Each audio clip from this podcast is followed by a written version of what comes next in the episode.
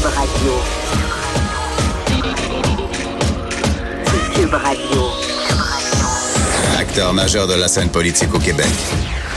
Il analyse la politique et sépare les faits des rumeurs. Trudeau le midi. Bon lundi, aujourd'hui on est le 3 juin 2019. Bienvenue dans Trudeau le midi. Mon nom est Jonathan Trudeau, content de vous savoir à l'écoute.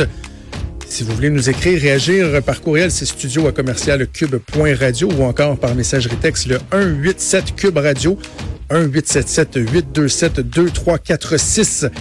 J'espère que vous avez eu un beau week-end euh, en, deux temps. Hein. Samedi, c'était euh, vraiment une, superbe journée. C'était agréable. Euh, L'occasion de nettoyer la piscine, de passer la tondeuse, de jouer dehors avec les enfants. Par contre, hier, c'était de la solide merde. C'est vraiment, en, termes de température merdique, c'était dur à battre. Et là, aujourd'hui, en tout cas, sur Québec, c'est encore très frais. Je, vois les prévisions ce matin, on parlait de 12 degrés, 10-12 degrés selon les, régions. Euh, ça va monter un peu en après-midi, mais quand même, il reste qu'on est à peu près le double en deçà des moyennes saisonnières qui devraient être autour du quoi 20-22 degrés euh, au début du mois de juin. Euh, donc, ça continue à être difficile, mais on a l'impression qu'il faudra s'y faire, hein, que l'été risque d'être pas mal euh, d'aller en ce sens-là au niveau de la, température. Euh, avant qu'on aille plus loin, juste vous dire, il y a euh, un confinement en ce moment, une intervention policière. ça se passe dans la région de Québec à l'école de Rochepelle. et les élèves qui sont confinés depuis un bon moment déjà, plus depuis quelques heures, on parle de propos menaçants qui auraient été qui auraient été véhiculés sur les médias sociaux et on n'a pas pris de chance. Et euh, je pense que bien que ça peut être traumatisant parfois pour, euh, pour, euh, pour les élèves, ne sachant pas trop ce qui se passe, avec des craintes que ça peut engendrer, il reste que je pense que c'est la bonne chose à faire dans une situation comme celle-là. Si on est capable, on va aller rejoindre Lisa Cloutier, la journaliste du Journal de Québec qui est sur le terrain, et on verra ce qu'il en est. Peut-être on, on, semble dire que peut-être ça pourrait la situation qui pourrait prendre fin au cours des prochaines minutes. Sinon, dans l'actualité aujourd'hui, un rapport euh, important qui est officiellement rendu public, qui a été pas mal coulé là, au cours euh, de la fin de semaine, mais officiellement, c'était ce matin à partir de 9 heures, une longue cérémonie euh, d'une durée de deux heures en compagnie du premier ministre du Canada, Justin Trudeau. Donc, qu'on dévoilait. Ah, on me dit qu'Élisa est là. Alors, avant de passer à autre chose, on va y aller tout de suite les Cloutier, donc du Journal de Québec, qui est en ligne. Bon midi, Elisa. Oui, allô, bon midi.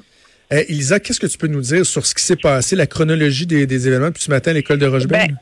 Ben, oui, c'est ça. Ben, rapidement, en fait, là, ce qu'on vient de nous confirmer à l'instant, il y a environ euh, cinq minutes, là, c'est que c'est terminé. Il y a eu euh, une arrestation là-dedans.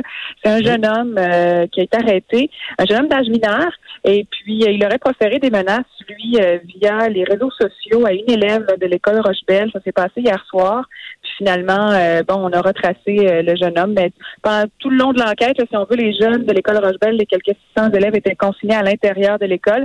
Mais là, tout le monde a pu sortir. Là, c'est euh, terminé finalement. OK.